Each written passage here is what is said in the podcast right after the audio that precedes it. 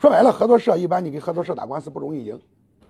以投资管理的方式，我们支部书记们其实就是要做投资，不是钱多与少，不要以为没有很多的钱就叫投资，一两万也叫投资，因为你搞的这个业务不需要太多钱，你是主要的牵头人，你就是投资。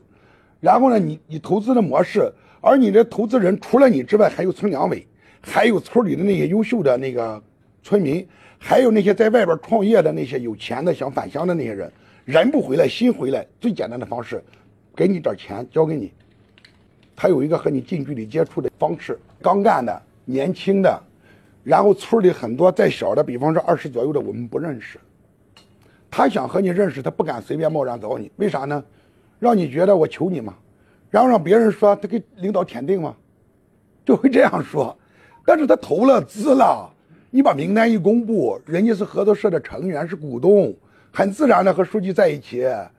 所以说，不管辈儿大辈儿小的和你在一起，是来管理这个，这是标准的企业。虽然合作社属于合作社法，不适用于公司法，合作社法就在法律上就给了这个架构，就是带领全体村民一起搞的。说白了，合作社一般你跟合作社打官司不容易赢，为啥呢？因为涉及到，尤其是涉及到党支部领创办全民的，很难赢。为啥呢？法不责众。西瓜视频